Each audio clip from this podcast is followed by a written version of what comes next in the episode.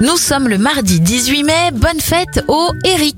On débute avec les événements. En 1990, les deux Allemagnes font un pas vers la réunification avec le choix du Deutschmark comme monnaie unique.